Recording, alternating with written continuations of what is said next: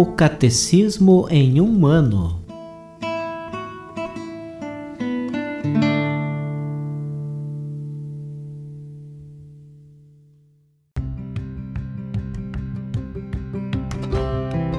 Olá, eu sou Yuri, seminarista da Diocese de Ponta Grossa, Paraná.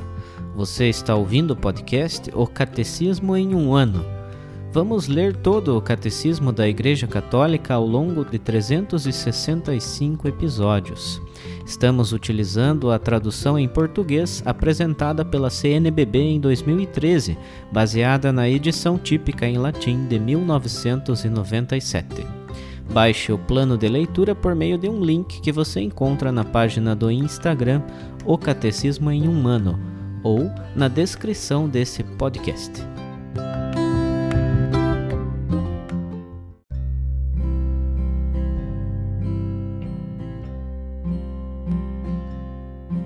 Hoje é o dia 52 do nosso plano de leitura do Catecismo em um ano. Estamos na primeira parte do Catecismo, a Profissão de Fé, na segunda sessão, que trata dos símbolos da fé, e no capítulo primeiro desta mencionada sessão, cujo título é Creio em Deus Pai. Hoje faremos a leitura dos números 391 a 395.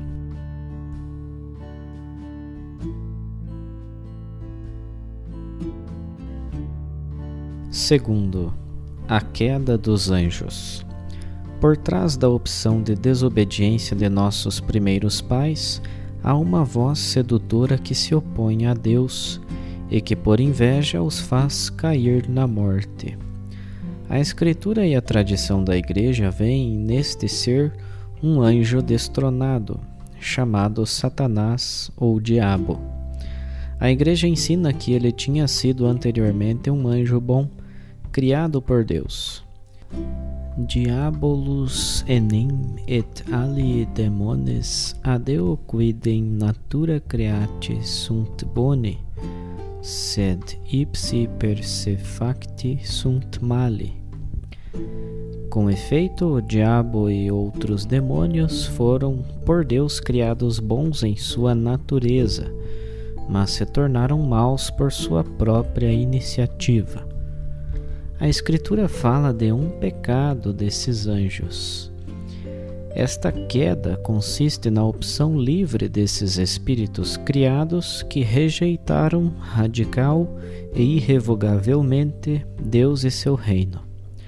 Há um reflexo desta rebelião nas palavras do tentador ditas a nossos primeiros pais: E sereis como Deus. Gênesis capítulo 3, versículo 5. O diabo é pecador desde o princípio. Primeira carta de João, capítulo 3, versículo 8. Pai da mentira. João capítulo 8, versículo 44.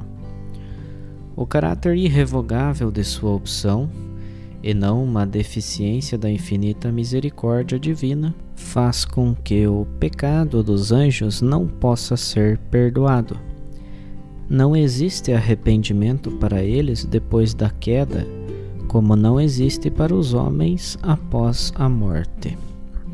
A Escritura atesta a influência nefasta daquele que Jesus chama de assassino desde o começo João capítulo 8, versículo 44, o qual chegou até a tentar desviar Jesus da missão recebida do Pai.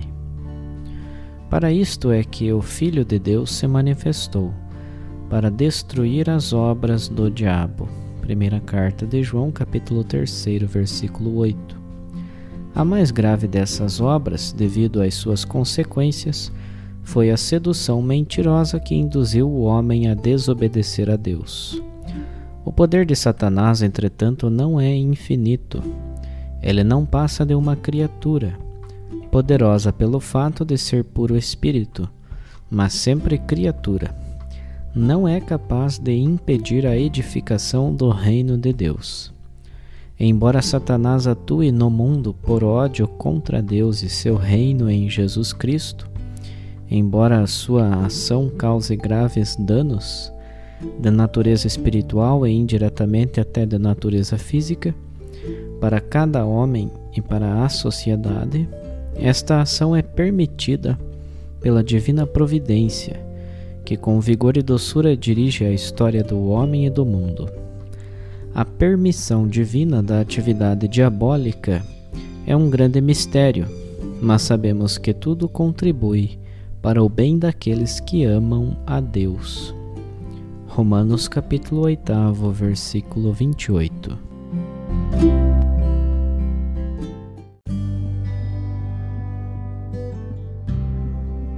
Como um comentário adicional ao episódio de hoje, vamos ouvir a leitura de uma catequese do Papa São João Paulo II.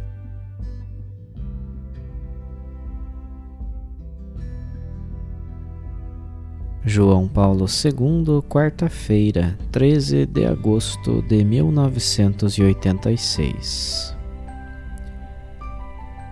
Vamos explorar o mistério da liberdade dos anjos, criaturas de Deus, quando alguns deles usaram contra Deus e contra o seu desígnio de salvação tal liberdade. Como testemunha o evangelista Lucas no momento em que os discípulos se reuniram com o Mestre, cheios de glória pelos frutos colhidos em suas primeiras tarefas missionárias, Jesus pronunciou uma frase que faz pensar. Vi Satanás cair do céu como um raio. Lucas capítulo 10, versículo 18.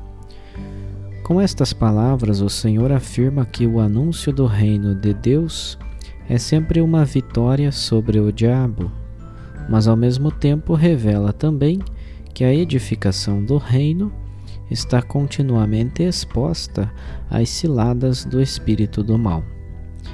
Interessar-se por isso, como procuramos fazer com a catequese de hoje, significa preparar-se para o estado de luta próprio da vida da Igreja neste tempo final da história da salvação, como afirma o livro do Apocalipse, no capítulo 12, versículo 7. Por outro lado, isso ajuda a esclarecer a fé correta da Igreja contra aqueles que a alteram, exagerando a importância do diabo, ou aqueles que negam ou minimizam seu poder maligno. Satanás é o anjo caído, o espírito maligno, também chamado de diabo ou demônio. Esta queda, que apresenta a forma de rejeição de Deus, como consequente estado de condenação, consiste na livre escolha feita por aqueles espíritos criados que rejeitaram radical e irrevogavelmente a Deus e seu reino, usurpando seus direitos soberanos, tentando perturbar a economia da salvação e a própria ordem de toda a criação. Um reflexo desta atitude encontra-se nas palavras do tentador aos pais sereis como Deus, ou como deuses, conforme Gênesis capítulo 3, versículo 5. Assim, o espírito maligno tenta transplantar no homem a atitude de rivalidade, de insubordinação a Deus e de oposição a Deus que se tornou a motivação de toda a sua existência. No Antigo Testamento, a narrativa da queda do homem, registrada no livro do Gênesis, contém uma referência à atitude de antagonismo que Satanás quer comunicar ao homem para o induzir à transgressão. Também no livro de Jó, conforme o capítulo 1, versículo 11 e o capítulo 2, versículos 5 e 7, vemos que Satanás tenta provocar rebelião no homem sofredor. No livro da Sabedoria, no capítulo 2, versículo 24, Satanás é apresentado como o autor da morte que entra na história do homem juntamente com o pecado.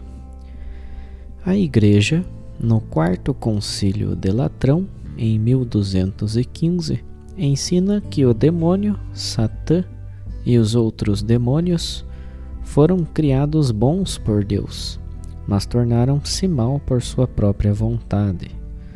Com efeito, lemos na carta de São Judas: Os anjos que não guardaram o seu principado e abandonaram o seu próprio domicílio, reservou-os com os laços eternos nas trevas para o juízo do grande dia. Judas capítulo 6 Da mesma forma, na segunda carta de São Pedro, fala-se de anjos que pecaram e que Deus não perdoou, no capítulo 2, versículo 4. É claro que se Deus não perdoou o pecado dos anjos, ele o faz para que permaneçam em seu pecado, porque estão eternamente acorrentados daquela opção que fizeram no início, rejeitando a Deus, contra a verdade do bem supremo e definitivo que é o próprio Deus. Neste sentido, São João escreve que o diabo peca desde o princípio. Primeira carta de João, capítulo 3, versículo 8 e ele é homicida desde o princípio e não se apegou à verdade, porque a verdade não estava nele. João capítulo 8, versículo 44. Esses textos nos ajudam a compreender a natureza e a dimensão do pecado de Satanás, que consiste na rejeição da verdade sobre Deus, conhecida à luz da inteligência e da revelação como bem infinito, amor e santidade subsistente. O pecado tem sido tanto maior quanto maior for a perfeição espiritual e o discernimento cognitivo da compreensão angélica, quanto maior for sua liberdade e sua proximidade com Deus. Rejeitando a verdade conhecida sobre Deus, com um ato de sua própria vontade, Satanás se torna um mentiroso cósmico e pai da mentira. Por isso vive a negação radical e irreversível de Deus e tenta impor à criação, aos outros seres criados à imagem de Deus e em particular aos homens, a sua trágica mentira sobre o bem, que é Deus. No livro do Gênesis, encontramos uma descrição precisa dessa mentira e falsificação da verdade sobre Deus que Satanás, na forma de uma serpente, tenta transmitir aos primeiros representantes da raça humana.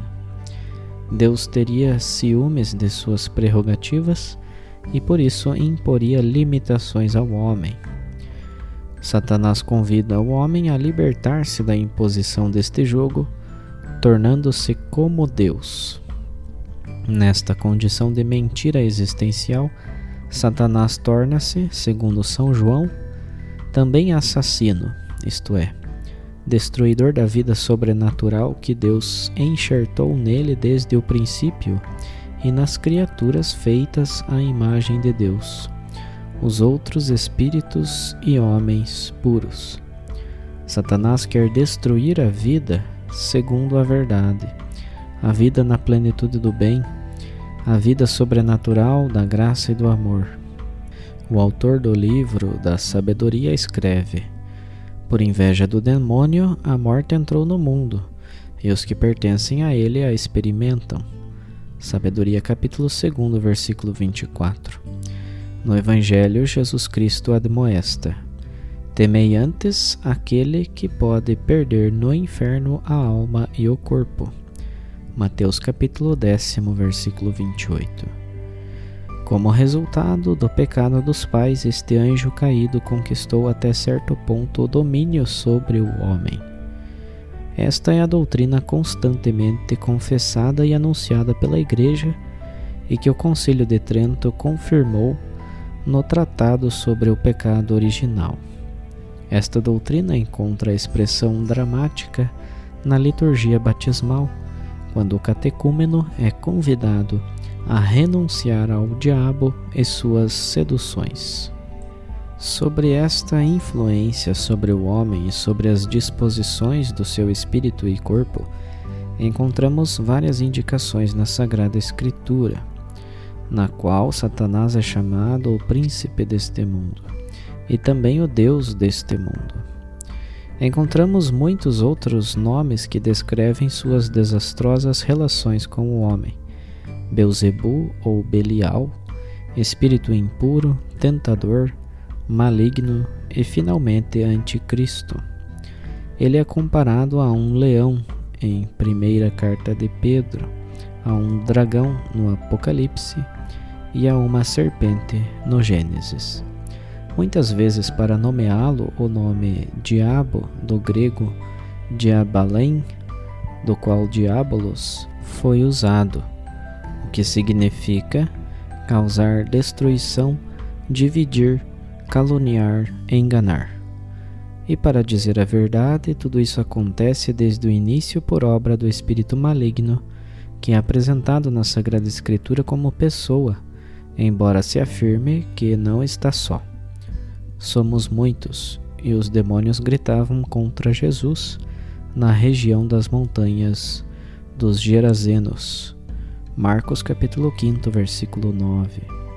O diabo e seus anjos diz Jesus na descrição do juízo futuro, em Mateus capítulo 25, versículo 41.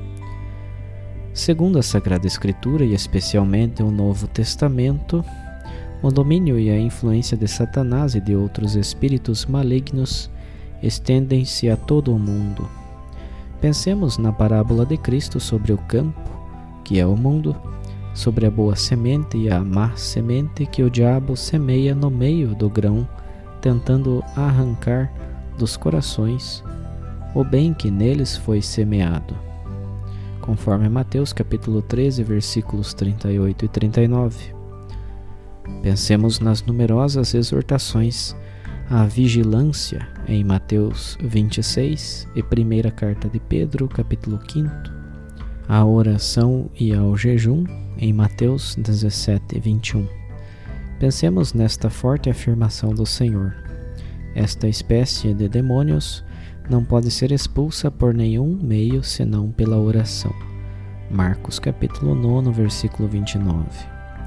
A ação de Satanás consiste, sobretudo, em tentar os homens para o mal, influenciando sua imaginação e faculdades superiores para colocá-los em uma direção contrária à lei de Deus.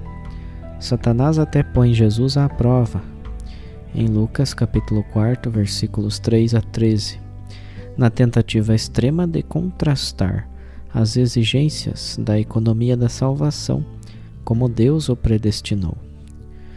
Não se exclui que, em certos casos, o espírito mal possa exercer a sua influência não só sobre as coisas materiais, mas também sobre o corpo humano, pelo que se fala de possessões diabólicas, conforme Marcos capítulo 5, versículos 2 a 9.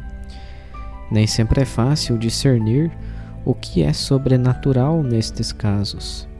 Nem a igreja condescende ou facilmente suporta a tendência de atribuir muitos fatos e intervenções diretas ao diabo mas, de acordo com o princípio, não se pode negar que, em sua ânsia de prejudicar e levar ao mal, Satanás pode chegar a essa manifestação extrema de sua superioridade. Finalmente, devemos acrescentar que as palavras impressionantes do apóstolo João, o mundo inteiro está debaixo do maligno, em primeira carta de João, capítulo 5, versículo 19, também aludem à presença de Satanás na história da humanidade. Uma presença que torna-se mais forte à medida que o homem e a sociedade se afastam de Deus.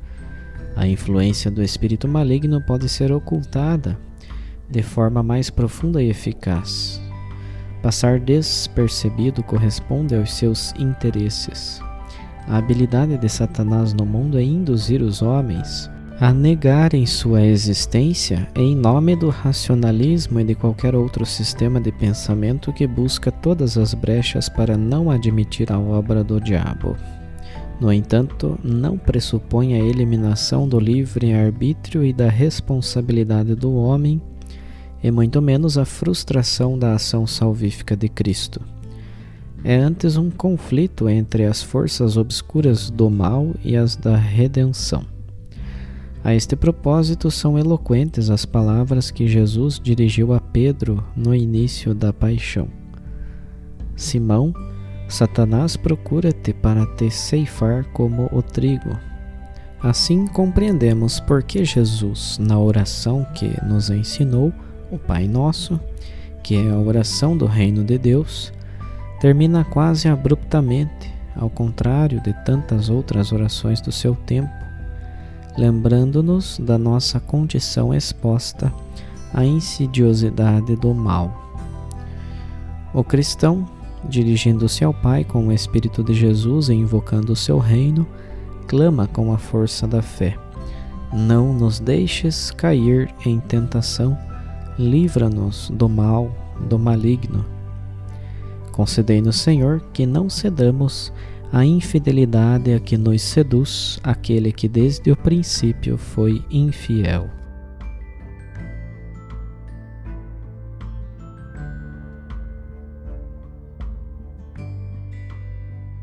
Os textos das catequeses papais encontram-se na íntegra no site da Santa Sé, vatican.va.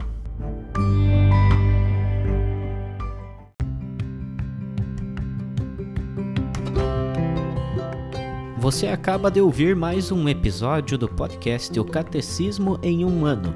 Continue nesse bom propósito de aprofundar o conhecimento e a vivência da fé católica e procure participar da sua comunidade. Rezemos por todos que estão fazendo esse caminho de leitura do catecismo. Até amanhã!